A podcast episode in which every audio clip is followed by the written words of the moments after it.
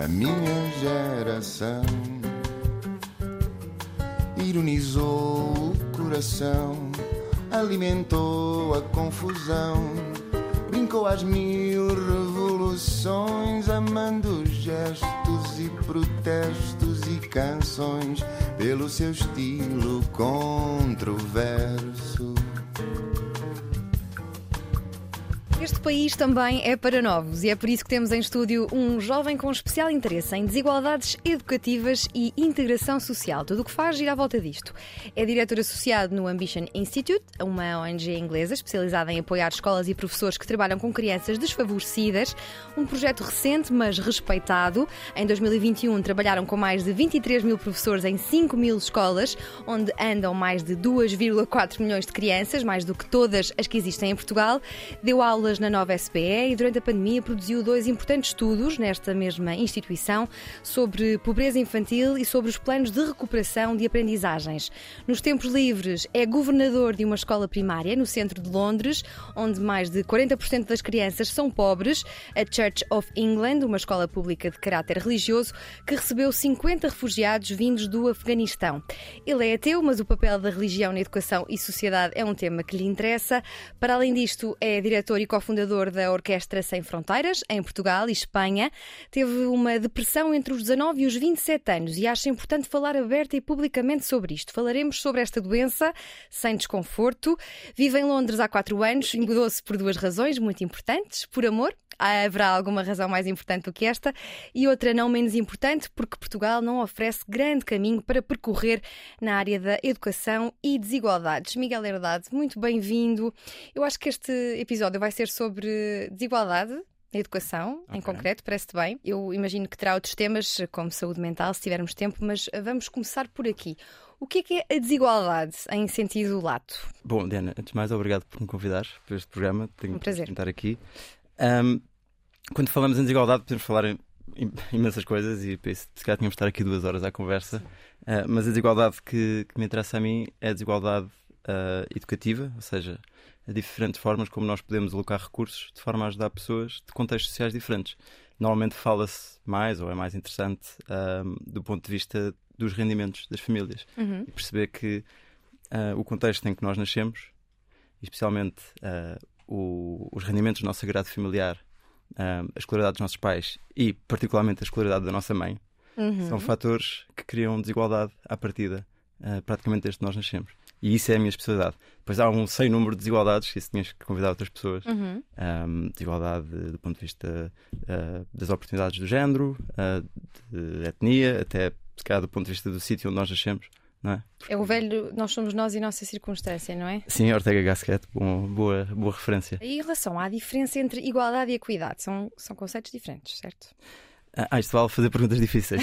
Sim, claro. Uh, são, são, são conceitos uh, muito diferentes, uh, sendo que a desigualdade tem, tem inúmeras formas, como nós falávamos, uhum. e, e é um facto da vida. Seja, é uma coisa que nós observamos empiricamente. Tu consegues olhar para Portugal, consegues olhar para os outros países e perceber há desigualdade uh, de oportunidades, há desigualdade de acesso e há desigualdade também de resultados.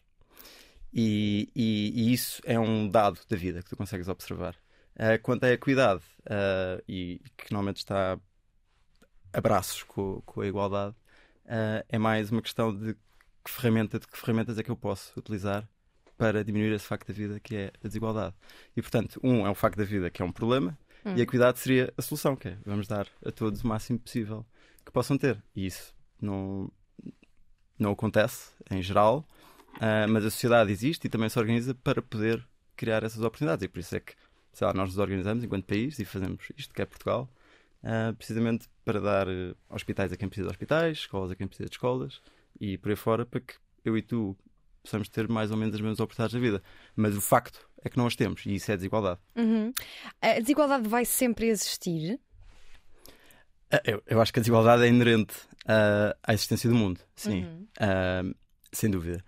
E é uma pena que assim seja. A questão é até que ponto é que nós podemos ou queremos lutar e abdicar de coisas para criar uh, para diminuir essa desigualdade. Uhum. Porque se tu pensares, o exemplo mais típico é não, não, há, não faz muito sentido que haja no mundo pessoas a morrer à fome, não é? Dado que há desperdício de comida, no Sim. geral. do mundo. Uh, e, portanto, obviamente, vai sempre haver uh, desigualdade nesse sentido de haver países ou situações ou até bairros, e, ou seja, não precisa de ver isto à escala mundial. Até em Lisboa há sítios onde há mais comida do que outros, tão simples quanto isso. Aliás, se tu pensares nas crianças, em Portugal há 850 mil crianças abaixo de 12 anos. Dessas, 26 mil nascem, nasceram num agrado familiar onde os pais não têm dinheiro suficiente para comprar comida quando, quando é necessário. Uhum. E portanto, até aí há essa desigualdade. A questão é até que ponto é que nós, enquanto indivíduos, indivíduos e enquanto sociedade, estamos dispostos a abdicar para poder distribuir esses recursos de forma mais ou menos equativa. E, e é, é, lá está, de forma equativa é uma má tradução do inglês, mas pronto, de forma uh, a criar equidade. E essa é que é a questão que, que nós todos, enquanto sociedade, acho que estamos aqui é para fazer isso, não é para acumular riqueza e não partilhar com os outros. Mas já fomos mais desiguais? A luta está a acontecer? Há números que nos possam animar? Ah, um, bom, aí depende. A desigualdade não tem que ser hum, uma coisa. A desigualdade, em princípio, é má e a desigualdade, em princípio, um, cria, por exemplo, é uma barreira ao crescimento económico e isso é um problema. Uhum. Uh, mas a verdade é que há quem diga, eu, eu não, não, não, sou desse grupo, mas percebo a ideia. Há quem diga que a desigualdade, no sentido de, por exemplo, se houvesse mais pessoas mais ricas, não teria que ser um problema e aí a desigualdade aumentava. Nós sabemos é que a desigualdade, no sentido de, uh, lá está, das barreiras às pessoas poderem ascender na vida, aí sim é que temos um, um problema. Uh, eu acho que vai ser difícil nós resolvê-lo algum dia, mas uh, se conseguíssemos diminuí-lo. Já era bom. Já era bom e é isso que me faz levantar da cama todos os dias. A, a desigualdade começa quando nascemos, uhum. nas circunstâncias uh, onde crescemos. É por isso que as crianças merecem a tua atenção?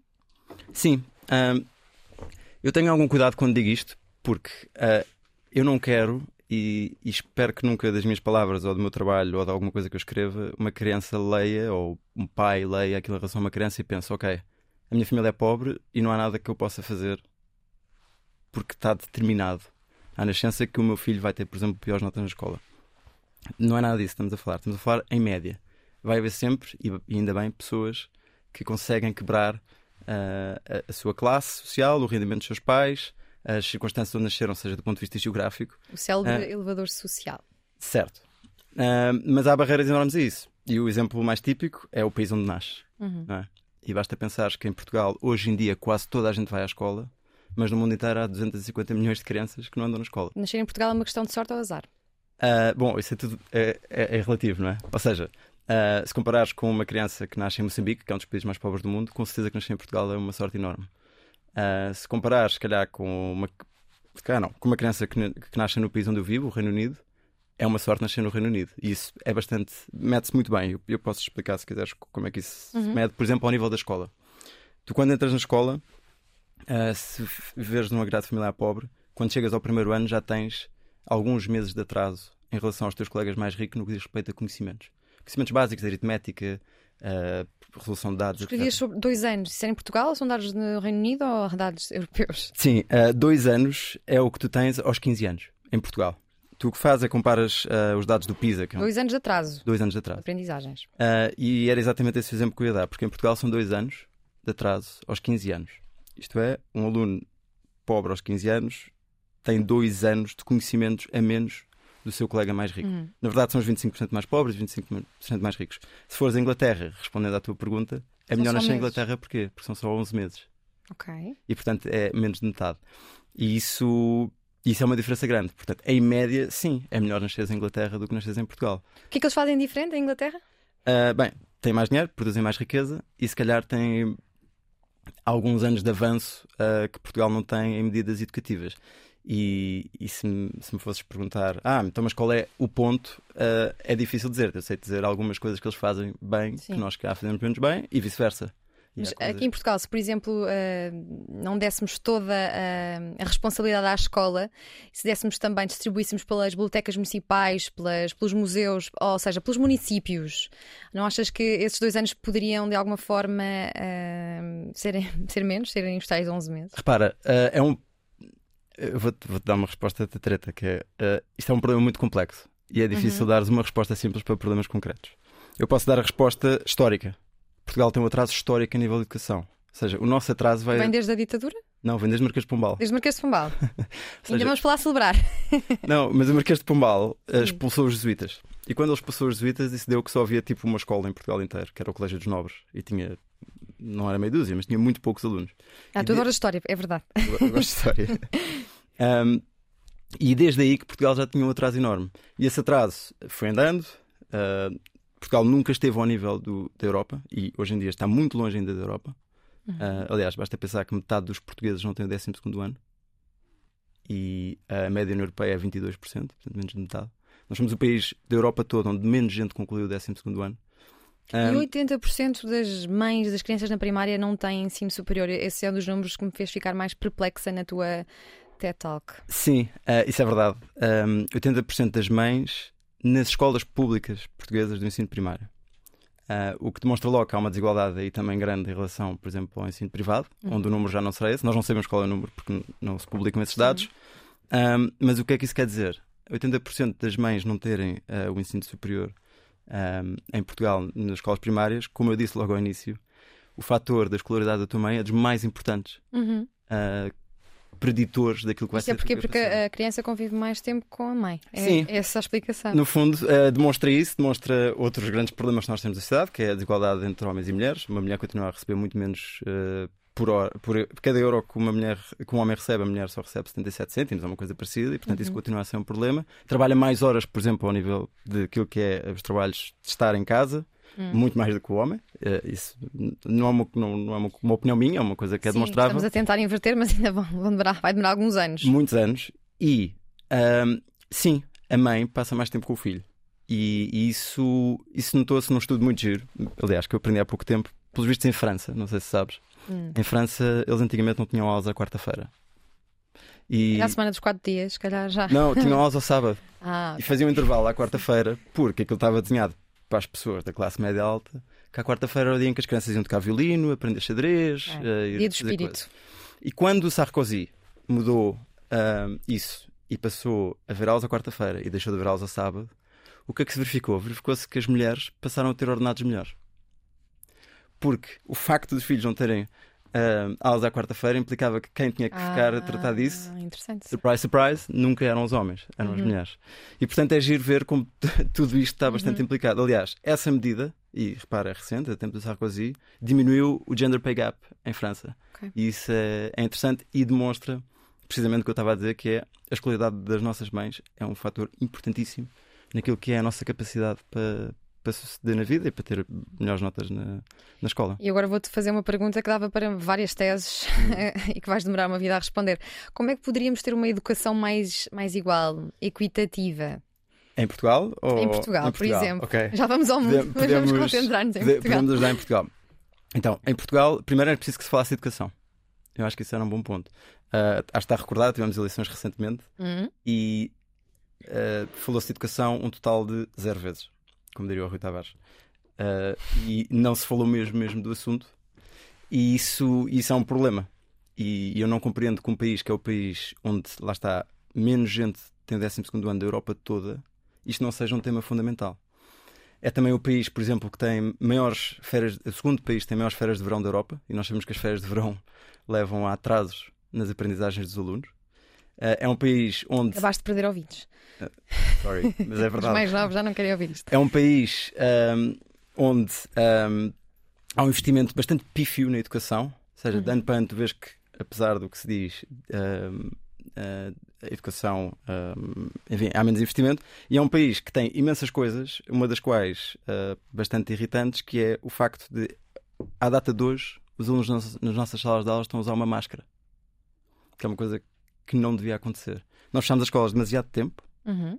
e sabemos que isso tem um custo nas aprendizagens brutais. Nós sabemos que, ah, por exemplo, dados de Inglaterra, os alunos perderam todos em média dois meses de, de conhecimentos. E se tu vieres de um background desfavorecido, perdeste sete meses. Sabemos com dados da Holanda que se os teus pais tiverem pouca escolaridade, tu tens 60% mais perda de aprendizagens do que os teus colegas. E sabemos com dados de Portugal que alunos de sexto e de nono ano tiveram eh, perdas substanciais e também os da primária temos esses dados para demonstrar isso. E nós não conseguimos que esse seja um tema importante e essencial da nossa vida. E não conseguimos perceber que vivemos num país onde a pobreza infantil é uma coisa demolidora e nós, enquanto adultos, não somos capazes de nos organizar para proteger aqueles que são os mais fracos da sociedade, que são as crianças. E quem é que podia fazer alguma coisa? O ministro, novo Ministro da Educação? O novo Ministro da Educação podia fazer imensas coisas. Uh, Mandar-lhe um recado para o novo Ministro da Educação. O novo, eu e o novo Ministro da Educação já tivemos uh, uma picardia através dos jornais uma vez, uh, mas eu tenho esperança nele, porque eu, pelo contrário, acho que o antigo Ministro da Educação corre o risco de ficar na história de Portugal como o pior Ministro da Educação. O novo? O antigo. Ah, o novo Tiago Brandão é... Rodrigues. Tiago Brandão Rodrigues. O novo é o braço direito dele e Sim. eu tenho fé e tenho que ter fé e esperança nele, porque uh, nós estamos num momento muito crucial da nossa vida enquanto sociedade do ponto de vista da educação. É o momento em que Portugal finalmente poderá vir a acompanhar a Europa. Porque nós estamos sempre a falar, ah, Portugal, uh, porque é que não cresce, porque é que não cresce, e porque é que os países de leste se dão melhor. E nós esquecemos que há países de leste que têm 12% da população que não tem o 12 ano. 5. Nós temos 50. E, portanto, o nosso capital humano não consegue competir com esses países. E nós, neste momento, estamos numa fase muito vital uh, do nosso sistema de educação por uma razão simples, que é uh, eu, eu, não vivo em Portugal, portanto este problema não, não, se calhar não vai bater a mim, mas os filhos, os nossos filhos, não vão ter professores suficientes nas escolas em Portugal. Neste momento, ser professor em Portugal, uh, Portugal é dos países da Europa onde menos crianças querem ser professores quando crescerem e nós temos uma população docente muito envelhecida e quando eu digo que não, não vai haver professores suficientes na escola, não estou a exagerar. Mas isto leva-me à tua posição sobre a natalidade em Portugal. Consideras que a, eh, a, nossa, a nossa baixa taxa de natalidade não é um problema porque poderíamos estar a receber eh, pessoas de outros países? Claro. Uh, eu, bem, tenho que fazer um disclaimer, eu sou imigrante, não é? Eu vivo no Reino Unido. Mas, sim, eu acho que não só podíamos, como era importante que o fizéssemos. Mas crianças, uh, bebés? Tudo. Quem quiser vir, que traga. As pessoas trazem riqueza com elas. Trazem mas, riquezas... mas tra tra trariam rejuvenescimento? Traziam rejuvenescimento, teriam uh, mais diversidade ao nosso país, uh, trariam oportunidades uh, e visões do mundo que nós não temos, trariam mão de obra também, obviamente, que não tem que ser desqualificada, e acima de tudo trariam uma coisa que para mim é especialmente importante, que é trariam a Portugal e aos outros países da Europa a oportunidade de dar uma vida melhor a mais pessoas porque no fundo essas pessoas viriam para Portugal, como vão para a Inglaterra, como vão para a França, como vão para a Itália, em busca de uma vida melhor e nós podíamos dar-lhes isso. E trariam mais professores? Como é que se repensa a educação para uma realidade sem professores ou com muito poucos professores e com cada vez menos uh, jovens a, a quererem a, a, seguir a vida uh, pois, o, de professor? O panorama é dramático. Uh, nós vamos ter 39% dos professores vão se reformar até ao fim da década, ou seja, até 2030. Um, e há um estudo muito importante da Universidade Nova. Aliás, a propósito, tenho que fazer um disclaimer: os dois estudos que falavas ao início, eu não os fiz sozinho. Fizeste com a Susana Peralta e mais colegas da. Pedro da... Freitas, o Bruno Carvalho, Albão Correios e a Mariana Esteves. Todos economistas. Eu sou o único que não sou, não, não sou economista, aliás, não sei fazer contas muito bem, sequer. E Uh, houve um estudo da Nova, do, do, Pedro Freitas e outros colegas, precisamente, que demonstrou que, apesar da nossa mentalidade de ir descer, e portanto vais precisar, no fundo, menos professores, uh, tu vais continuar a ter que recrutar muitos professores. São cerca de 3.500 por ano, depois varia consoante os anos, uhum. e tu neste momento não chegas a recrutar 2.000. E aliás, uh, se houver pais que me estão a ouvir, sabem que há imensas escolas que neste momento já não têm professores sequer, não é? E nós vamos ter que rejuvenescer a classe. Uh, e eu tenho fé, e portanto, aqui uh, no, a minha mensagem para o novo Ministro da Educação, que lhe desejo boa sorte e imenso sucesso, e desejo mesmo genuinamente. E se precisar de um consultor, temos aqui o Miguel Herdade. Isso já não sei, mas uh, podemos, podemos tentar combinar. Uh, mas, até porque ele, ele, é uma pessoa muito bem preparada e ele, ele conhece muito bem o sistema de ensino. E, e, e, acima de tudo, eu acho, eu, eu tenho fé que as pessoas fazem as coisas com boa intenção. Depois podemos discordar na maneira como nós uhum. chegamos, uh, mas eu acho que ele vai ter que ter as ferramentas certas para, para conseguir combater esta crise. Porque agora que Portugal, Portugal tem feito um caminho incrível ao longo das últimas décadas a nível de educação. Em 1981, uma em cada quatro mulheres analfabeta em Portugal. Okay? E... Ainda, há, ainda temos uma taxa de analfabeto ainda em temos, Portugal. Mas uh, o que tu vês é uma melhoria incrível. De ano para ano, tu consegues ter mais gente a entrar na escola, consegues ter, já tens o ensino obrigatório até o 12 ano, os teus resultados nas comparações internacionais melhoraram imenso nos últimos anos e isso, isso é, é uma coisa notável e, portanto, não é agora que finalmente estamos a convergir uh, que vamos deitar tudo a perder com falta de professores. Porque há uma coisa muito importante, eu no meu trabalho, o que eu faço é mesmo trabalhar com professores, porque o professor é ao nível escola o fator mais importante que tu tens na tua vida. Uhum. Tens tudo... Podem mudar vidas mesmo. Não, podem e mudam.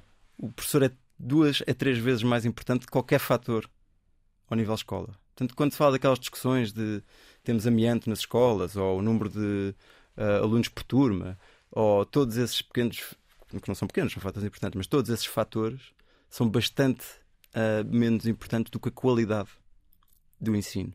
E, portanto, esta é a variável que nós podemos ter, é dar a cada criança, sobretudo as mais desfavorecidas, um grande professor para a vida. E se conseguirmos fazer isso, conseguimos dar a todas as crianças uma educação melhor, rendimentos mais altos quando elas crescem e quebrar o ciclo geracional de pobreza.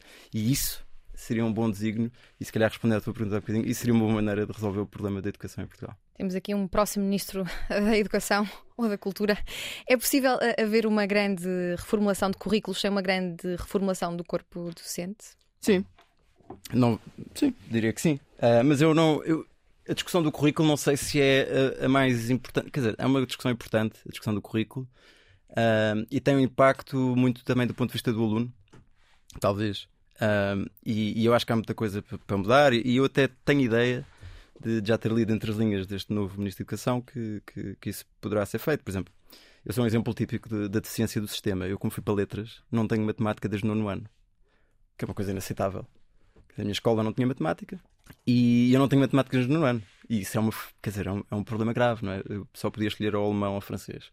Um, e isso, isso não pode ser. E, portanto, se conseguirmos mudar essas, essas partes, a maneira como está sequenciado a escola em geral, acho que sim, acho que seria importante ter esse, esse trabalho. Mas esse trabalho em nada tem que implicar o problema básico: é se tu não tiveres um professor numa sala de aula, os teus alunos não aprendem. E isso ficou muito claro agora durante a pandemia, porque tu tiveste alunos a tentar aprender através de um ecrã e isso deu asneira. Deu asneira, deu, deu maus resultados. Claro que foi o melhor possível e, e os professores professores foram os grandes heróis um, incó, uh, incógnitos, incógnitos não, os grandes heróis uh, não nomeados, vá, digamos assim, desta pandemia.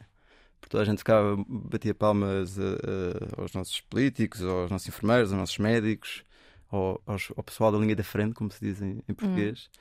e muitas vezes esquecemos dos nossos professores. Até porque ser professor é, é uma coisa difícil. Gostavas de ser professor? Já foste professor, eu, assistente na Nova SBE? Eu, eu, fui professor na Nova SBE, nunca fui professor de sala de aula, uh, dei muitas tutorias, e sim, ao longo da minha vida, uh, sobretudo em, em contextos de, lá está, desigualdades educativas. Uh, mas sim, se calhar gostava de ter sido professor de, de sala de aula, podia ter sido uma, uma experiência boa. Se calhar ainda vou tempo um dia. Tens 30 anos, tens tempo para sim. tudo aquilo que quiseres fazer. Tu falaste de uma coisa interessante, de escolher. Eu não sei se é na Escócia e na Finlândia, mas é de certeza um país do norte. É possível escolher cadeiras uh, no secundário. Podes escolher eh, física, podes escolher matemática, podes escolher cinema, uhum. podes escolher os teus horários. Em Portugal, este modelo não existe. Achas que este modelo é, é melhor é. que o nosso? Acho que sim. Uh, Porquê? Primeiro porque eu gosto que as pessoas tenham liberdade para escolher as suas coisas. Eu acho que isso é importante. Eu não gosto de um Estado paternalista que decide o que é que tu deves fazer. E a Inglaterra também funciona assim, ou seja, tu podes escolher as cadeiras a que vais fazer exames. E podes escolher eh, estudar filosofia porque me apetece, podes escolher drama, ou seja, teatro porque me apetece, podes escolher matemática porque sim. Um, e o que interessa é que depois tenhas os exames certos para ir para a universidade, se quiseres ir para a universidade. Uh, se quiseres ser mecânico, se calhar precisas de outras coisas diferentes. Um, antes ou não na universidade. E portanto, sim, essa, essa flexibilidade para mim eu acho que era muito importante que, que as escolas pudessem oferecer isso aos seus alunos.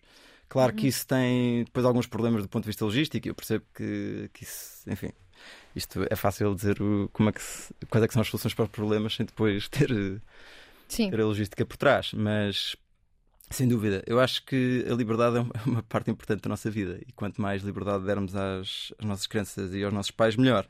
Isto dito, tenho a noção de que por vezes os pais e as crianças não são os melhores a tomar uh, opções por si próprias. Porque se assim fosse, nós não tínhamos, por exemplo, a obrigatoriedade de 12 ano para todas as crianças, porque se os pais soubessem o que é melhor para as suas crianças, obviamente todas fariam com que as crianças fizessem 12 ano. Um, o que é que nós sabemos? Sabemos que eu estou a ser extremamente injusto, porque na verdade uma grande parte desses pais que não, não incentivariam as crianças a ir até 12 ano são pais que não têm essa possibilidade. E por isso é que foi importante, por exemplo, levar as crianças a 12 ano. Uh, porque, sei lá, precisam que elas comecem a trabalhar mais cedo, porque é difícil viver, uh, por exemplo, em situações de, de pobreza e carência, E, e portanto, há aqui um, um trade-off entre, sim, o Estado tem que criar infraestruturas para dar todos a oportunidade de se ingrar na vida, uh, não tem que ser hiper paternalista um, e tem que obrigar o mínimo possível, mas nos pontos que sejam mais importantes, como esta obrigatoriedade é 12 ano. E o que é que pensas sobre o curso de estudos gerais que existe e passa por saber várias coisas sem uhum. ter uma especialização? Achas que o futuro passa pelos estudos gerais ou pela especialização? Eu acho que uma coisa não, não invalida a outra. Eu acho que os estudos gerais é um, uh, vem um bocadinho na vertente francesa, se não me engano, é um, um daqueles cursos muito à francesa. Os ingleses têm uma coisa parecida, que é o PPE, que é o uh, Philosophy, Politics and Economics, que é uma coisa muito, muito uhum. vaga. Uh, mas eu acho que, respondendo à tua pergunta, que o caminho vai ser diferente. O caminho vai ser no sentido de aquilo que tu estudas na universidade não tem que ser o mais importante para a tua vida. Eu sou um bom exemplo disso. Eu tirei direito na clássica, foi talvez a coisa mais horrorosa que fiz na minha vida. Uh, e o que eu faço não tem nada a ver com isso, não é? Absolutamente nada. Uh, se vais aos países saxónicos e vês. Não te ajuda em nada? Não, ajuda no sentido. Sobre direito. Uh, muito pouco, mas ajuda no sentido de que. Muito pouco, primeiro, porque a clássica é uma universidade bastante fraca. Uh, é fraca? Do ponto de vista pedagógico, é, é mau. Porquê? Bem, porque. Bem, primeiro, basta ver que, em geral, as universidades portuguesas não estão propriamente a umbrear com as melhores do mundo. Não, é? não há nenhuma universidade portuguesa no top 200 do mundo. Começa por aí. Uh, a clássica em específico, não, não, queria estar aqui a dizer mal da clássica, mas pronto. Agora já começaste Agora já comecei a ter que ir. A clássica em específico tem problemas gravíssimos que são inaceitáveis num, numa instituição de, de ensino superior. Por exemplo, eu, de todos os professores que estive na clássica, todos eles tinham feito doutoramento na clássica. Isto em qualquer universidade minimamente séria é completamente impossível. É amor à camisola? Não. Amor à clássica? Uh, isto tem um nome que é incesto intelectual. E não é amor à camisola, é incesto, é ter pouca capacidade para ouvir ideias de outros sítios, uh, dar pouca oportunidade a pessoas para irem, por exemplo, porque, porque se a clássica uma universidade assim boa, como é que não tem professores que vão para Harvard ou para Oxford ou uh, para o Porto, para a Universidade do Porto. O único professor que eu tive na clássica, que não era doutorado pela clássica, era doutorado, tchanan, tchanan, pela católica, que é do outro lado da autostrada. Quer dizer, com este tipo de, de, de corpo docente, não é possível eu ter universidades de topo.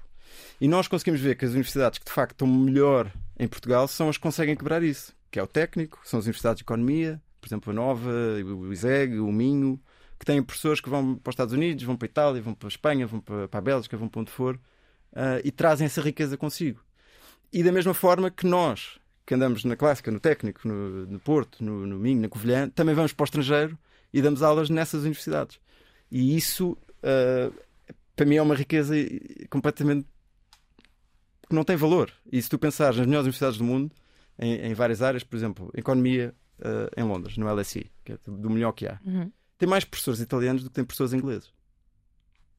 Porquê? Porque o que interessa é a minha qualidade, não é se eu tiro lá doutoramento, se sou inglês, se sou de onde for. E essa riqueza de pessoas do mundo inteiro uh, traz um valor incalculável, não só do ponto de vista económico, mas do ponto de vista da riqueza da sociedade. E isso é uma coisa que nós não somos muito bons a fazer. Nós não temos um número especialmente grande de imigrantes, Uh, eu não sei, nós somos acolhedores para os turistas, diz-se, uh, mas a verdade é que somos um país onde muito, não há assim tanta gente que queira viver, não é? E somos um país, e sim, onde muita gente não quer viver. Porque um em cada cinco portugueses não vive em Portugal. E portanto, se calhar temos que conseguir uh, trazer essa riqueza para o nosso país, que é a riqueza de ter pessoas de diferentes sítios do mundo a ajudar-nos a ser um país melhor para todos. E mas achas que esse vício, uh, esse incesto intelectual, adorei o termo, um, ehm, é só da clássica ou há mais instituições assim em Portugal? Bem, eu falei da clássica porque é onde, onde eu andei. Não conheço muito bem o sistema, ou seja, não conheço muito bem as universidades. Uh, acho que sim, mas acima de tudo, há universidades que não o fazem. E portanto isso prova que é possível, não é? Aquelas três universidades que eu falei, o Minho, o ISEG e a Nova, têm professores que são recrutados uh, em universidades ótimas de, do mundo inteiro e, e, andam nesse mercado. E se calhar não por acaso são as que estão melhor nos rankings internacionais, não é? E, e, portanto há alguma coisa a fazer em relação a isso que nós não estamos a fazer bem. Isto de, dos rankings e das universidades é importante porquê? Porque este conhecimento científico traz imensa riqueza ao país. E é conhecimento científico no sentido de pode ser conhecimento que dê uh, para resolver problemas, sejam eles, uh, tivemos agora com a Covid as vacinas, é? uhum uh, sejam eles de investigação, por exemplo, perceber, uh, percebermos melhor o que é que se passa no nosso país, de recolher dados, de tratar informação, isso tudo faz nas universidades e nos institutos. Uh, e pode ser também, no fundo, toda essa mais-valia que as universidades conseguem trazer ao formar capital humano de alta qualidade. Porque é isso que nós queremos. Nós queremos formar pessoas que estejam preparadas para viver uma vida boa e uma vida feliz e consigam contribuir para a sua, para a sua sociedade de forma a tornar a sociedade uma sociedade melhor. E isso não interessa se é através da economia da gestão, se é através de belas artes ou escultura. Porque todos eles trazem um valor. Pode não ser um valor económico no sentido financeiro, de claro que a vida de um escultor é muito mais difícil e em média um escultor se calhar traz menos riqueza do ponto de vista económico, uhum. do ponto de vista económico não, do ponto de vista de cash, do que um escultor. Mas nós precisamos do escultor, nós precisamos do, do pintor, nós precisamos da pessoa que faz teatro. Porque também é essa a riqueza pela qual o Ocidente existe e pela qual, uh, pela qual nós aqui estamos, não é? Nós não estamos aqui para criar bancos que fazem riqueza, nós estamos aqui para que haja bancos que fazem riqueza, que esses bancos consigam apoiar as pessoas que fazem arte e, ou as escolas que ajudam as crianças, ou os hospitais que, que tomam conta dos doentes. E a ideia é que todos eles têm um valor, pode ser medido de maneiras diferentes, mas a ideia é que nós consigamos trazer o nosso valor. E se uma pessoa é feliz porque é escultor, tenho a certeza que vai trazer muito mais valor à sociedade do que um desgraçado de um economista que trabalha numa repartição de um banco e que não, e que não gosta do que faz. E, portanto, hum, é importante nós valorizarmos as profissões e os caminhos mais do que uh, pensando, ah, era bom era que todos fossem licenciados em Direito ou que todos fossem economistas. Uh, não, perceber que, ok, eu posso tirar Belas Artes e vir a ser um gestor estupendo. Uh, eu posso tirar direito e vir a trabalhar numa, numa instituição inglesa que não faz nada de direito. E, e eu dou sempre o exemplo de, de, de, uma circunstância que eu tenho em Inglaterra que é muito curiosa, que é o meu advogado preferido em Inglaterra, com quem eu trabalho, é engenheiro bioquímico ou engenheiro, já não sei, ele é engenheiro. E, e é advogado e é dos melhores do mundo naquilo que faz. E isso nunca o impediu, e pelo contrário, se calhar até lhe deu ferramentas que se tivesse andado numa faculdade de Direito não teria. E portanto, sim, a riqueza e a diversidade de pensamentos e de percursos tem uma importância enorme e, e eu acho que nós também podemos apostar um, um bocadinho nisso, não é? Uma das críticas que, que, mais ouço ao nosso sistema de ensino é que está pensado para valorizar a memorização em vez do pensamento.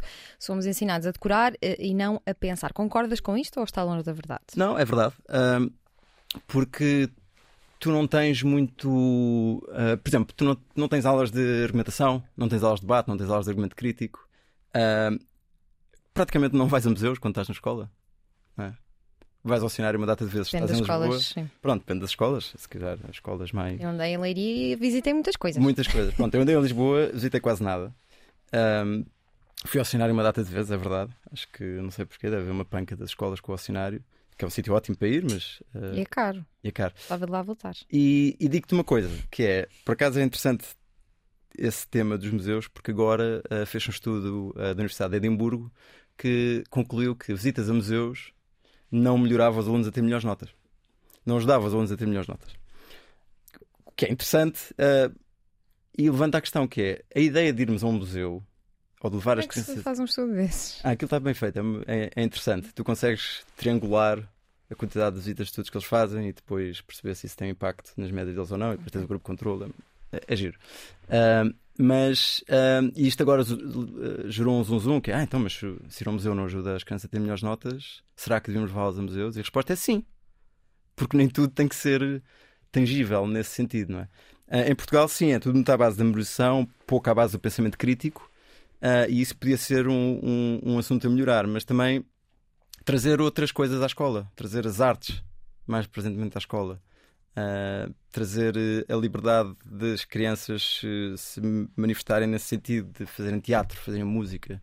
Ah, o- um amigo meu que é mestre, que já veio este programa, ah, diz que aquelas. Martim, o Sousa Sousa Tavares diz que aquelas flautas de plástico bege, que eu tenho um nome que eu não sei, eu não percebo de música, ah, que aquilo é um assassinato, porque aquilo nem sequer dá, dá, dá notas, e, quer dizer, e, e- e- e nós podíamos investir muito mais nesse lado, não é? E, tu, e a verdade é que tu vais a museus em Portugal, não costumas ver crianças, ah, não.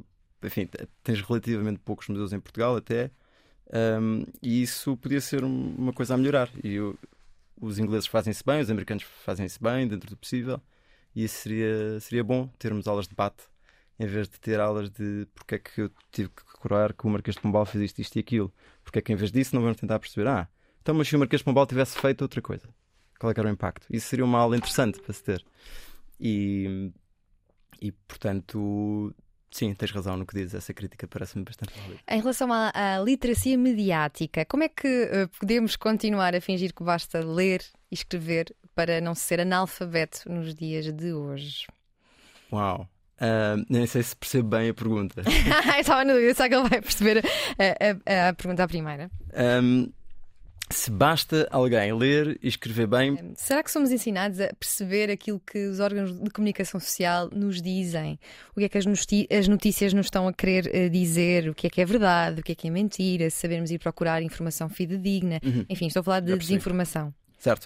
Uh, pois, isso é um, é um problema um, é, um problema da sociedade moderna. Eu lembro-me, um, eu ando, bem, foi mesmo antes do, do Covid começar, estava numa escola no sul de Londres, uma escola muito pobre. Um, e estava a falar com a, a, diretora da escola e ela dizia-me: Ah, Miguel, isto o grande problema é que nós agora nas, nas aulas uh, nós não conseguimos ensinar às crianças a verdade. E nós damos por nós a tentar explicar que a Terra é redonda e já temos crianças a dizer: Não, a Terra é plana e, e, e, o professor tenta explicar e a criança retorque, porque ouviu isso no YouTube ou o que seja: Não, não, tu estás-me a dizer que a Terra é redonda, eu sei que é plana e eu sei que tu és pago pelo governo para me mentir. E nós temos esses problemas. Isto são problemas da escola uhum. atuais, ok? Um, não sei se em Portugal isto já, isto já, já chegou a este ponto. Em Inglaterra é um problema real. E, e, e sim, nós temos que arranjar maneiras de, de filtrar isso e de, e de, tornar isso, isso mais acessível às pessoas de forma que elas consigam ler um texto, compreendê-lo e analisá-lo. Agora, isso passa por teres uma educação de qualidade, mas também uma educação que não é assim tão prescritiva. Ou seja, que te dá ferramentas para conseguires olhar para o mundo à tua volta, uh, ter o tal pensamento crítico que eu falava, isso é muito importante, um, e conseguires debater ideias e processos de forma que sejam uh, grasp, que tu consigas agarrar uh, e, e transmiti-los para aquilo que é a tua realidade. Agora, um, a escola se calhar tem que se modernizar um bocadinho e trazer outras disciplinas, outras valências. Uh, em Portugal, eu sei que nós agora tivemos aquela grande discussão por causa da cidadania, uh, cidadania e desenvolvimento, uhum. não sei como é que se chama, um, essa disciplina, e nós precisamos de cá mais disciplinas dessas uh, que tragam mais mundo para dentro da escola e que, e que deem às crianças oportunidades para, por exemplo, aprender isso, aprender como é que funcionam as nossas instituições, como é que funciona o voto, como é que funcionam as nossas leis, o que é que nos uhum. representa e porquê, não é? Porque é que pagamos impostos.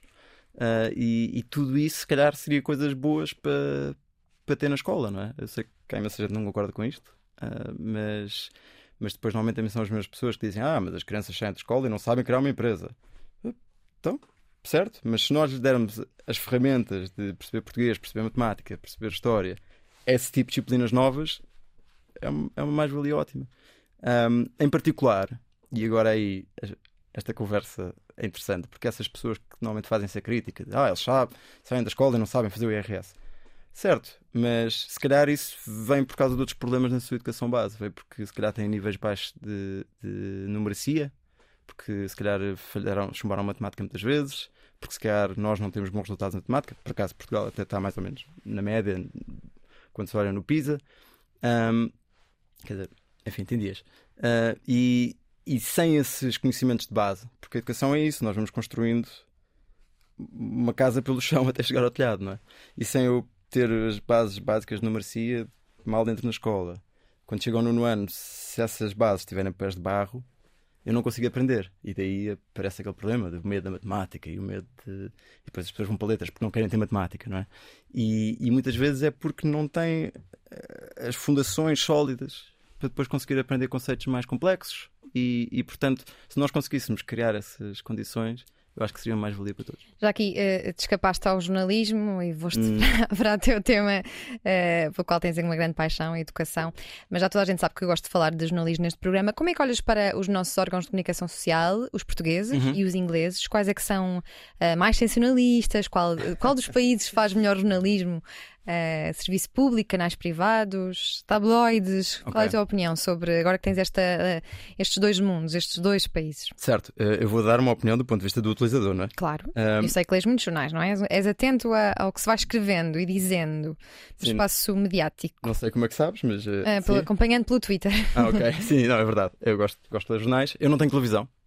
Uhum. Um, não, não temos televisão. Eu vejo as notícias um, no computador, às vezes, quando, quando calha. Um, mas do que eu vejo, por exemplo, dos noticiários, há logo uns fatores mínimos que fazem toda a diferença. E que este, por acaso, foi a minha. A minha uh, não há uma palavra bem em português para isto, mas pronto, a minha partner, Joana, que, uh, que disse que é quando ela vê uh, o telejornal português, logo aquela música do tan, tan, tan, tan, tan, aquilo dá logo um stress que a BBC não tem, por exemplo. E, eu, e ela disse-me isto e eu fiquei, ah, não, vês a notícia em português dá-me stress. Eu, ok.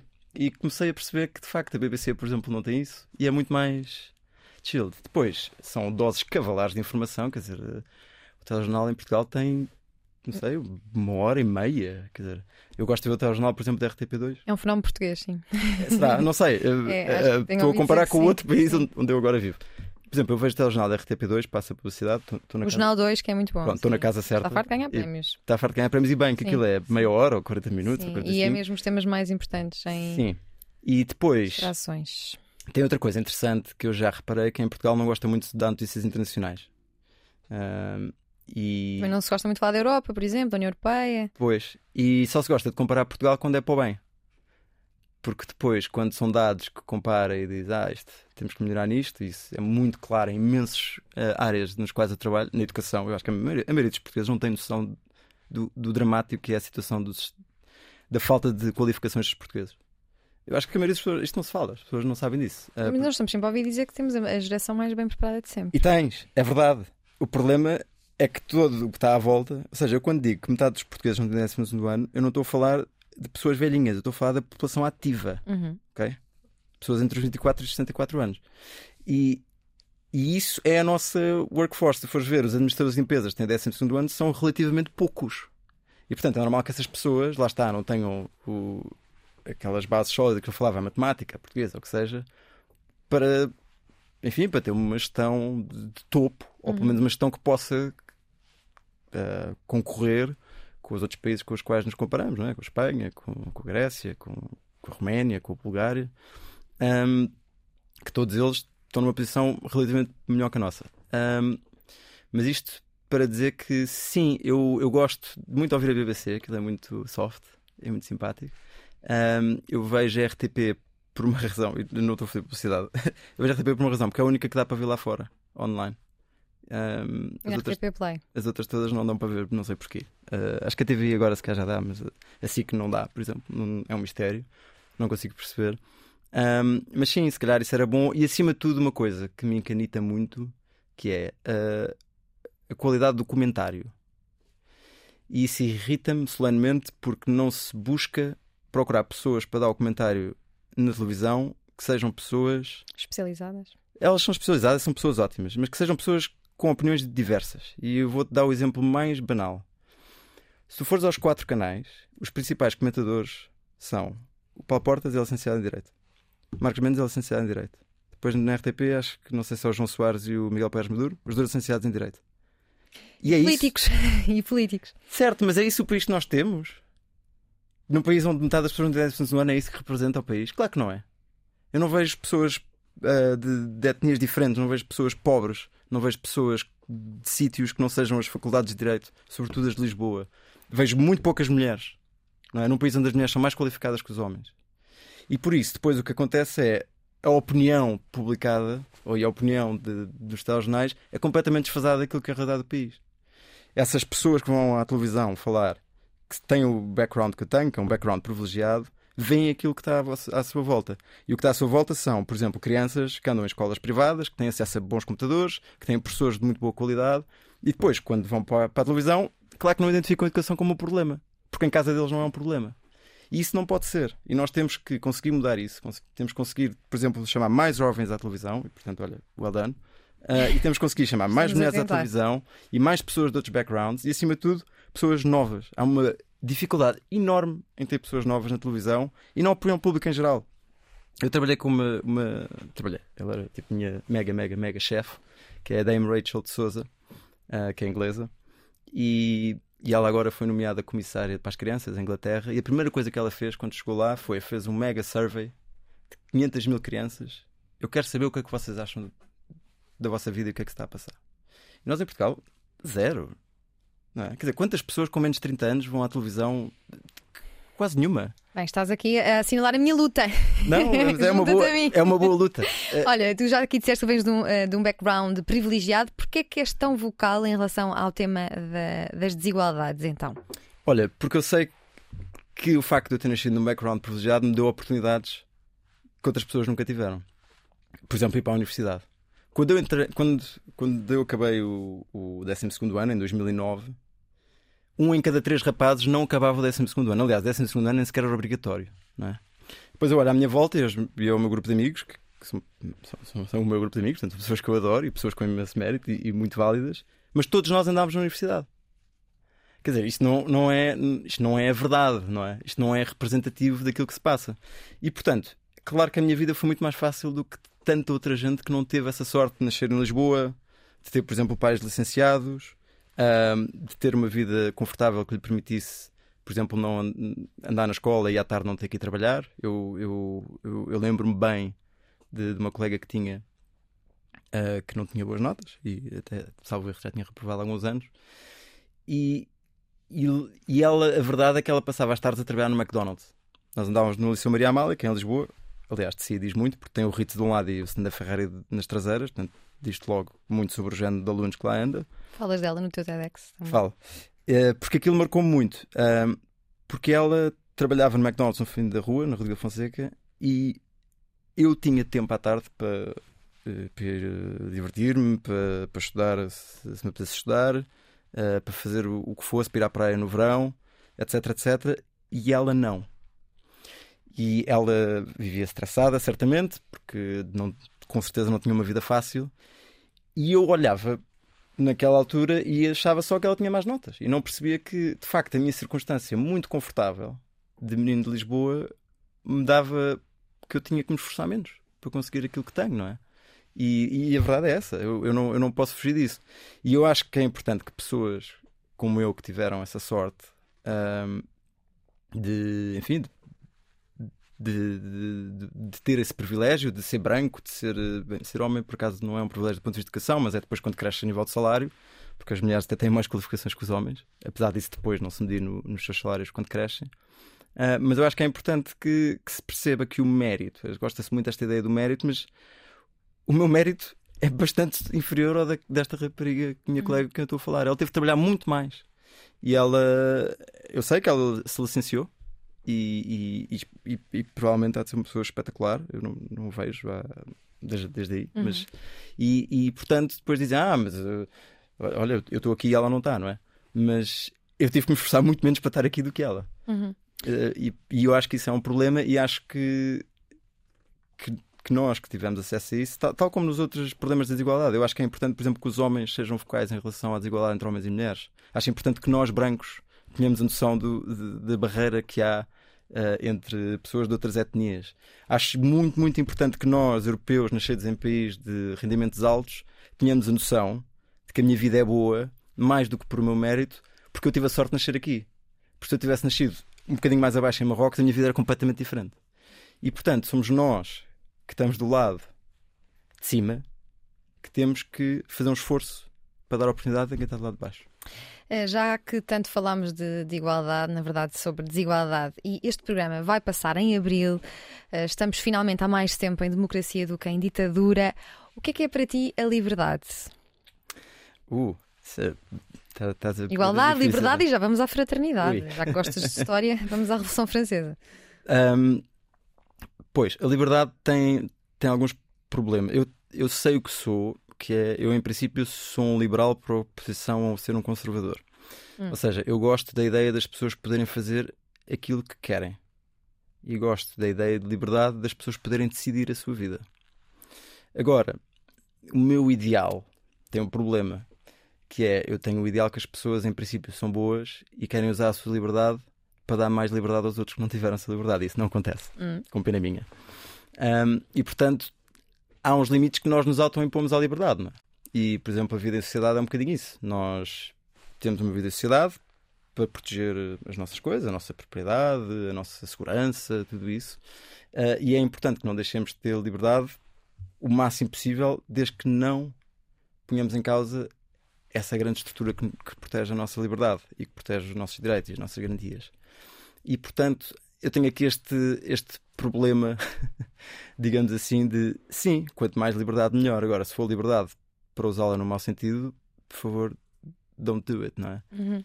E, portanto, eu gosto de uh, muita liberdade com regulação. Eu gosto de que a sociedade civil se veja a si própria, que se regule a si própria, e há maneiras boas de fazer isso. E eu dou um exemplo da minha profissão, se quiseres. Um, em Inglaterra há uma coisa que é a Charity Commission uh, e o Fundraising Regulator, e no fundo o que é que se faz? Todas as ONGs uh, dão dinheiro para um pot of money, dão uh, de forma totalmente livre, e esse pot of money vai para um regulador, que é uma entidade privada, independente, que vai fiscalizar, ok, estes senhores estão a usar isto de forma bem, estão, estão a usar os nativos, por exemplo, de forma correta, ou estão, se calhar, a pôr em risco aquilo que é todo o sistema de um, filantropia e de, de, ONGs e de ajuda à sociedade. Uh, e, portanto, eu acredito nesse sistema de liberdade, quanto possível, com uma regulação forte. Prefiro isso à partida do que sistemas altamente burocráticos. Ou seja, eu prefiro um.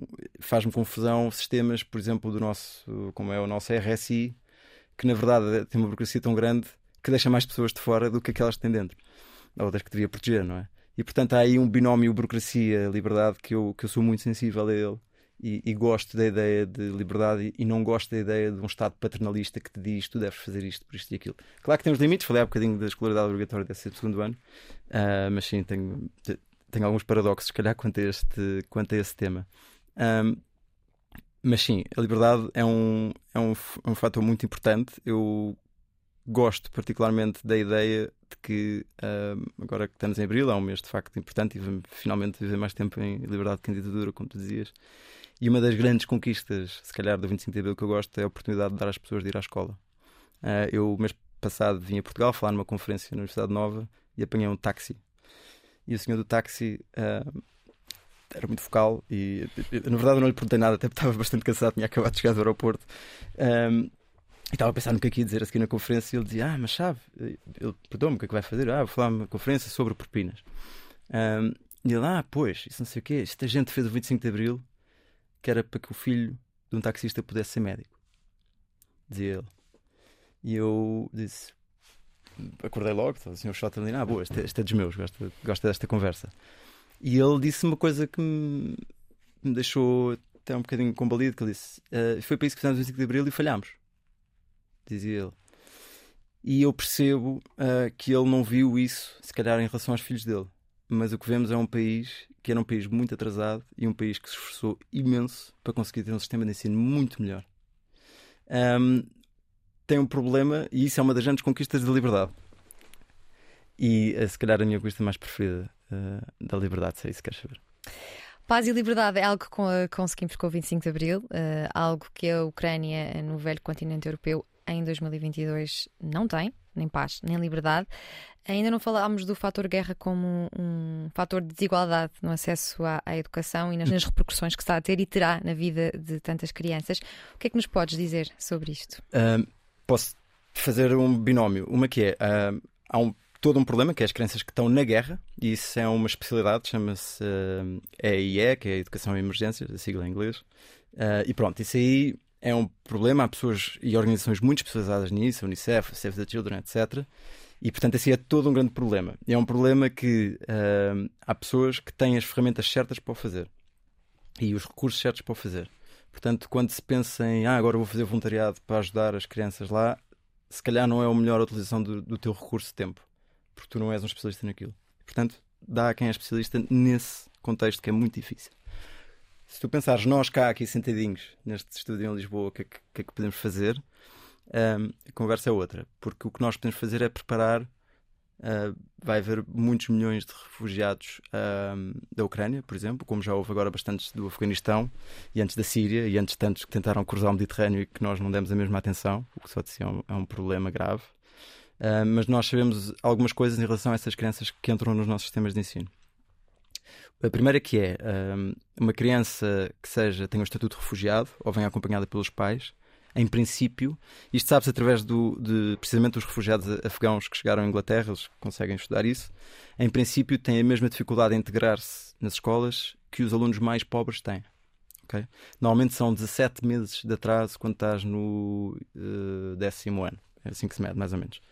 Um, se tu falares em relação a crianças que sejam um, asylum seekers que não estão uh, acompanhadas, ou seja, uh, crianças que não vêm acompanhadas pelos pais, aí já estamos em 3 anos de atraso. E o sistema de ensino tem que se conseguir adaptar para isso.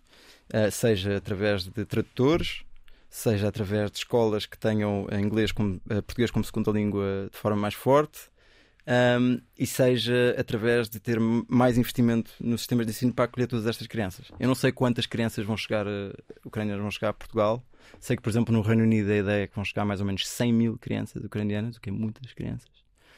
Um, e isso vai exigir um esforço muito grande das escolas para, para absorver essas crianças e para lhes dar uma, todo um enquadramento que é muito importante ter. Uh, e não é só o enquadramento do ponto de vista de aquilo que eu estou a aprender na escola uh, do ponto de vista da saúde mental. Uh, também há estudos que indicam a quantidade de trauma que estas crianças trazem, isso tem que ser adressado, seja o, o, o custo, no sentido daquilo que custa elas integrarem na sociedade por causa da língua, porque vivem numa casa que não é delas, uh, e tudo isso, e portanto vai ter que haver um esforço muito grande da sociedade como um todo para integrar, integrar estas crianças. E era aí que nós devíamos estar a falar neste momento. No caso das crianças ucranianas, esperemos que, se a guerra acabar proximamente, que elas possam voltar à Ucrânia, porque a Ucrânia vai precisar delas para, para se reconstruir, não é?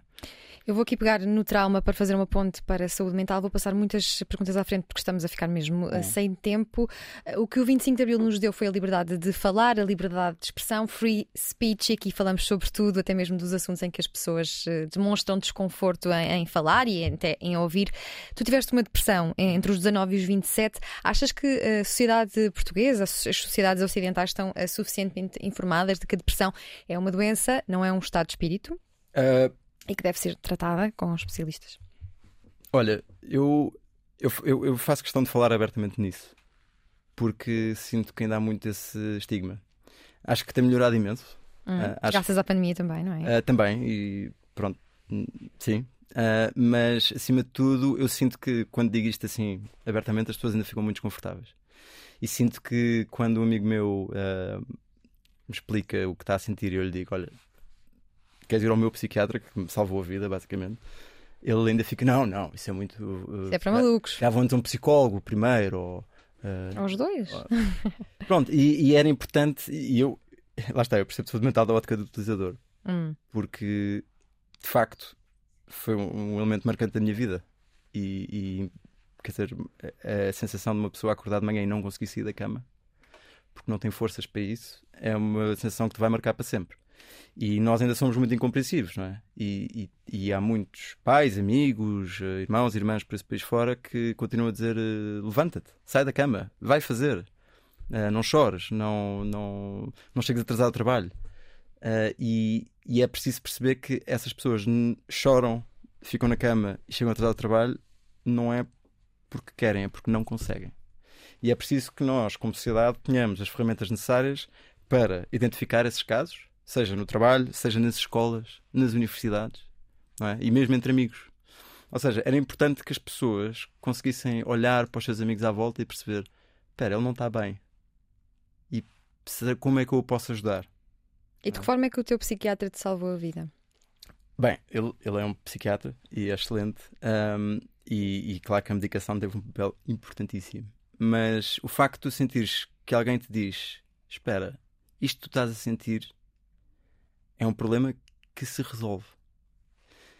Só aí é logo uma diferença muito grande. Eu, eu tenho muito presente na minha cabeça que começámos a fazer medicação e, e houve um dia em que eu acordei e não estava triste. E eu tinha 27 anos. E lembro-me de. Espera, isto era como eu me sentia antigamente. Antigamente, antes dos 19. Sim. Foi muito tempo. Foi muito tempo. E foi muito Demoraste muito tempo a procurar ajuda? A perceber que, sim, sim, que era sim. uma doença? Muito tempo. Um, eu, aliás, de resto, é ainda mais patético isso, porque eu de facto aos 19 um, a depressão até se faz despiste por análise ao sangue isso, e eu fui uma médica de medicina geral um, que ela é espetacular. E ela hum, disse: Olha, explicou-me aquilo. E até me deu os comprimidos. E eu, aos 19 anos, não tinha estrutura mental sequer para perceber aquilo, não é? E portanto não, não fui sendo acompanhado. E tinha ataques de pânico, e por exemplo ia fazer horários na Faculdade de Direito e tinha um ataque de pânico antes, tinha um ataque de pânico depois. E se acontecia alguma coisa a guiar, tinha um ataque de pânico. Aliás, uma vez tinha tido um acidente por causa disso. E, e aquilo é uma coisa com. É, é mau, é horrível, é a pior sensação que tu podes ter na tua vida, mas é uma coisa que tu vais percebendo: isto é a minha vida. E chega uma altura em que quase que deixa de doer, não é? E de repente, quando começamos a terapia e eu há um domingo em que acordo digo: Ah, isto era assim. E, e, e, a partir desse momento eu acho que perceber que, que, é um problema que se resolve, que é um problema de saúde, um, foi, foi inesquecível. E, e, espero que nós, outra vez, todos, eu, eu, eu já disse muitas vezes nós, todos enquanto sociedade, mas é porque é mesmo isto. Ou seja, é nós individualmente conseguirmos olhar para a nossa volta. Nós, se calhar, organizarmos em, em instituições que, que ajudem, uh, que recebam telefonemas de pessoas que estão em risco. Uh, e nós, por exemplo, em relação também aos géneros, porque para os homens é, é um dos casos em que ser homem, de facto é uma. É? O homem não chora, man up, sai da cama, vai fazer, vai acontecer. O homem não pega no telefone e manda uma mensagem a uma amiga a dizer estou triste. Isso não acontece. Não é? E, Mas devia acontecer. Pois devia, não é? E, e devia, devia, devia, devia mesmo acontecer. E portanto, se calhar era bom, olha, se calhar era uma coisa que se podia ensinar nas escolas. Uhum. se calhar era uma coisa importante. E, e, perceber que hum, também no mercado de trabalho que a depressão uh, pode ser um problema. E, e, repara, eu estou-me a ficar na depressão porque é que eu conheço, porque é que eu vivi. Não é? De certeza que. E já tiveste entrevistados aqui no programa. Sim, todas as depressões são depressões diferentes. Eh, além de, de, de, um especialista a acompanhar-te, o que é que, como é que sai de uma depressão? Uh, de exercício físico? Amigos? Força... Alimentação. Houve imensas coisas que eu fiz ao mesmo tempo quando da Sabes que está comprovado que o exercício físico sei, é sei, o melhor sei, antidepressivo natural. Sim, até cá dietas e isso e que, que, ajudam, até porque é um problema físico, ou seja, uh, e portanto, obviamente, o nosso corpo uh, precisa disso. Uh, eu, eu, na minha circunstância, eu, eu, deixei de fumar nessa altura, mudei-me para a Inglaterra, uh, houve imensas coisas que conjugaram, mas o acompanhamento no sentido de alguém dizer, ok, tu sentes-te mal e é normal que te sintas mal, e portanto, vamos fazer com que deixes sentir mal, só isso é uma diferença enorme, não é? E o que, o que eu vejo e, e, e, e vejo à minha volta, Portugal é um país que tem um, um, um problema de, de, de, de, falta de acompanhamento e de falta de compreensão da saúde mental e que está a mudar, felizmente. Aliás, até porque eu estou aqui a falar disto e se calhar se uhum. fosse há 10 anos não falaria, não é? Um, acho que, que, é essencial e acho que acima de tudo, neste momento, e, voltando outra vez à pandemia, voltando outra vez à guerra, neste momento nós temos crianças que estão há 3 anos letivos sem um ano normal de escola. Ou seja, uma criança que esteja no terceiro ano nunca teve um ano normal de escola na sua vida. Temos crianças que fizeram a universidade toda em casa. E neste momento é uma altura para estarmos especialmente atentos, porque essas crianças vão ter problemas de saúde mental uhum. que nós, enquanto sociedade, todas temos que nos organizar para, para resolver. E, e, isso é uma luta. Olha, a minha escola levava-me a museus, mas nunca me falou de saúde mental, por isso acho que. Ah, tá. Mas repara, desculpa, não querendo alongar-me sobre este tema, mas não é que nós possamos culpar a escola. Porque os professores, se calhar, eles próprios não estão preparados para lidar com isso. Porque... Mas nem falo de uma de, das disciplinas clássicas, é ter eventos, conferências eh, dedicadas a esse Certo, tema. mas se calhar também dar a um professor a ferramenta para conseguir olhar para uma criança e perceber, espera, ele não está bem e saber o que é que ele faz com essa informação. Ou seja, a escola tem que estar preparada para ter um flowchart, ou seja, assim, umas setinhas a dizer, ok, uh, sinto que este aluno tem um problema mental, o que é que eu faço? Falo com a diretora? Não. Falo com não sei o quê? Sim. Uh, falo sim, com os eu gosto de lembrar que as escolas até têm psicólogas, mas não, não são apresentadas. Imagina, né? uma não, sessão em que a psicóloga. Eu sou a Maria Antónia, sou psicóloga desta B23, qualquer coisa em Lolé, e sim, estou sim. aqui para, se vocês precisarem de mim, seja qual for o motivo. Certo, e, e, e, nós estamos a dizer isso porque foi a nossa experiência, se cá na escola, nas escolas onde nós andámos, isso não houve. Com certeza que há psicólogas fantásticas nas escolas portuguesas, não tenho dúvida nenhuma. Sim, sim, estou a dizer é, que elas devem apresentar-se, sei lá, numa sala de aula para todos. Tem que ser tudo saberem. muito mais consistente e tem que haver processos que estejam. Olha, há aqui um assunto, nós estamos mesmo sem tempo, mas está aqui um assunto que eu quero mesmo uh, perguntar-te, que é, com exceção do Ambition Institute, que é o teu emprego, todos os outros projetos em que tu estás envolvidos, e, envolvido e que são muitos, uh, não são remunerados, nem mesmo os estudos que fizeste para, para a nova SBE. Como é que isto, como é que isto é assim? É que eu sou muito, eu bato muito nesta tecla de que a nossa geração, os jovens Sim, têm sim, de ser sim. pagos por, por, aquilo que fazem.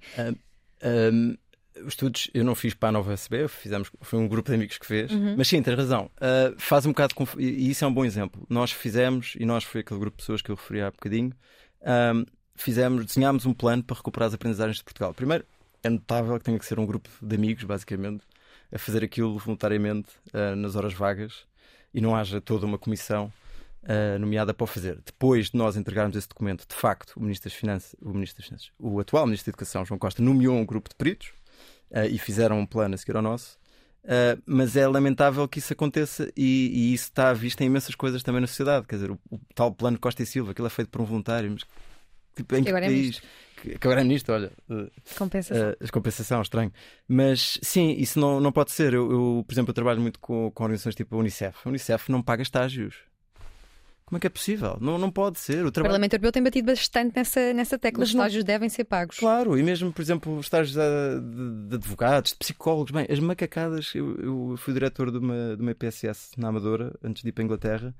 As macacadas de pessoas a dizer: Ah, por favor, dá-me um estágio, ah, mas não faz. E era obrigatório ser remunerado. Então elas queriam pagar-me para eu lhes pagar. E, quer dizer, é de uma, Já ouvi um, histórias parecidas, sim. um grau de loucura impossível. Em relação às ONGs, as pessoas que trabalham em ONGs, organizações sem fins lucrativos, nunca têm ordenado? Como é que funciona? Não, claro que tem. Então, eu tenho um ordenado, tenho uma casa. Mas um é gato. assim para todas? Não. eh, aliás, em Portugal tem um problema, que é, tu, por exemplo, eh, quando és. eh, À partida, quando és membro da direção de uma associação ou de uma fundação, até estás proibido de receber um ordenado. Que é logo um problema jurídico base grande. Ah, em Portugal há muita ideia. Eu, quando comecei a trabalhar como diretor executivo desta IPSS que falava, as pessoas tipo, ah, então, mas agora já não recebes um ordenado, não é? Não, claro que recebo. Eu tinha 300 crianças à minha guarda. Eu tenho que receber um ordenado não é porque eu preciso dele, é porque eu tenho que ser sindicável pela responsabilidade que tenho de ter, eh, garantir a segurança daquelas crianças, garantir os resultados Sim. daquelas crianças. Eu queria eh, falar sobre isto para, para, para as pessoas que se possam afastar de projetos deste género, pensando que têm uma vida para, para pagar e contas ao fim do mês e que não, não se dedicam a estas causas por causa disso. Em relação à filantropia, é, é preciso eh, ser rico e financeiramente estável para, para, para ser filântropo? Não, Ou não? não, claro que não. Ah, claro que ajuda, se fores rico e financeiramente estável, podes ser mais filantropo, Uhum. mas ahm, estatisticamente Portugal é dos países do mundo onde se doa menos dinheiro à caridade. E isso até, até é estranho. Ahm, e portanto, sim, é normal que não tenhamos muitas instituições ah, fortes. Nós, por exemplo, nó- há coisas que são estranhas. Nós fomos, nós- nós fomos uma potência colonial, né? para a nossa desgraça, nós tivemos colónias que Uhum. imensas coisas de mal para o país. E nós não temos uma ONG grande, forte. Tínhamos a AMI, tínhamos, bem, a OECOS, assim, mas, mas quer dizer, é estranho, não é? Como é que nós não temos um setor social tão forte? O que temos, sim, não se querendo ser injusto, temos. Bem, temos uma das maiores fundações do mundo, mas não foi com dinheiro de Portugal, que é a Fundação Carlos Gulbenkian. Um, e temos também o BPI lá, Caixa também tem cá umas coisas.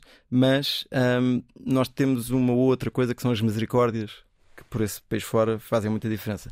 Mas sim, era importante que houvesse mais filantropia e que as organizações estivessem menos dependentes de dinheiro do Estado. E era importante que as pessoas que gostam disso se organizem, montem coisas e se profissionalizem. Porque ter instituições que, por natureza, olham pelas pessoas mais fracas na sociedade tem que ser um trabalho mais profissional e ainda mais bem gerido do que o trabalho das empresas. Concordo plenamente. Tu dizes que ir para Londres foi a melhor decisão da tua vida e que aqui em Portugal não há grandes oportunidades na tua área. Não é para voltar então? Ah, bem, nem nunca, Adio, adio, a Fideres goodbye, N- Portugal. nem nunca, nem sempre, não é? Ahm, ou seja, ah, eu talvez um dia Portugal me der eh, uma razão forte para voltar, eu, eu- posso ter esse interesse, até porque tenho cá amigos, tenho o meu pai, a minha mãe vivem cá, ah, os meus sogros vivem cá, de quem eu gosto muito, ah, de resto estou em casa deles agora. Ahm, e, e sim, é possível, até porque eu, eu, eu não gosto muito da eu não gosto muito da ideia do patriotismo e dos portugueses são os melhores do mundo, porque não são. Os portugueses são tão bons iguais como os do outro mundo todo. Tipo, no, portugueses em média não são melhores que os outros. Aliás, nenhum país em média é melhor que os outros. Ah, mas eu tenho esse quê de irracional, não é? Eu continuo a gostar mais da equipa onde o Cristiano Ronaldo joga. E se o Mourinho é treinador de uma equipa, eu continuo a gostar mais dessa equipa. Portanto, há ali qualquer coisa de irracional em relação a mim. Ahm, e, e Portugal tem imensas coisas que me orgulham imenso. Há coisas neste país que me enchem de orgulho e das quais falo para todas as pessoas que encontro. Quer dizer, tudo o Não que é é. só o Ronaldo. Não é só o Ronaldo, mas o Ronaldo também é uma coisa boa. Então, ok. Mas tudo o que é diz. que te orgulha em Portugal?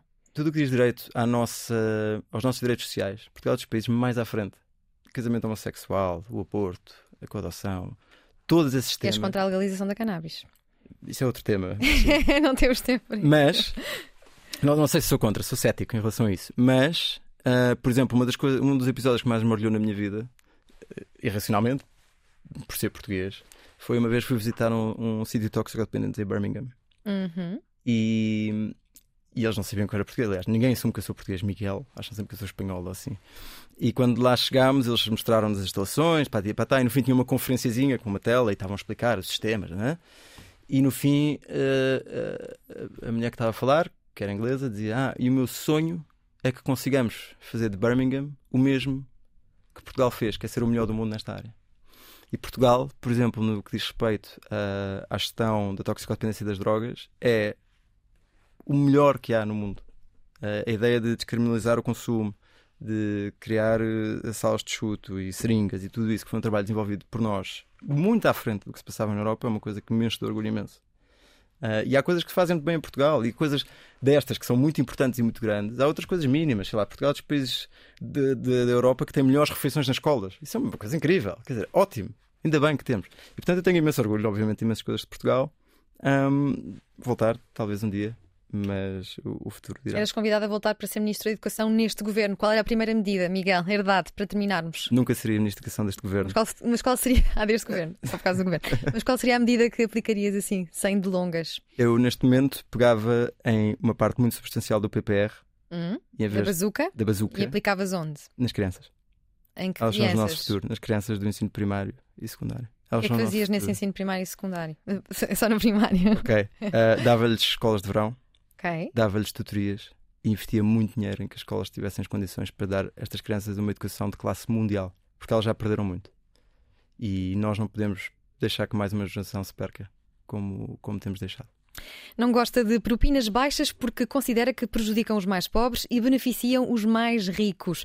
Tem especial interesse e experiência na concepção, implementação e financiamento de projetos e organizações sem fins lucrativos que atuam nas áreas de desigualdades educativas e integração social. Foi cofundador e diretor executivo da Academia do Johnson, na Cova da Moura, um projeto que tem estatuto de utilidade pública e do qual se orgulha. Depois trabalhou no National Citizen Service, no Reino Unido, que junta jovens adolescentes de contextos sociais diferentes e que gostava de ver implementada em Portugal. Estudou na Universidade de Lisboa e na Universidade de Barcelona. Foi professor assistente na nova SPE e tem um gato chamado Matisse. A arte tem um papel importante. O pai é museólogo e basicamente cresceu em museus, por isso hoje gosta de ir a exposições. Os amigos de infância lisboetas chamam-lhe esquerdalha ou comuna. Os mais eh, recentes acham que é um perigoso homem de direita. O Pip, como lhe chamam os amigos, gosta antes de pensar que isto faz dele uma pessoa radicalmente centrista. E nós agradecemos ao Miguel Herdade por ter posto radicalmente no centro do debate a desigualdade na educação na última hora de conversa na Antena 3 e na RTP3. Obrigada, Miguel. Obrigado.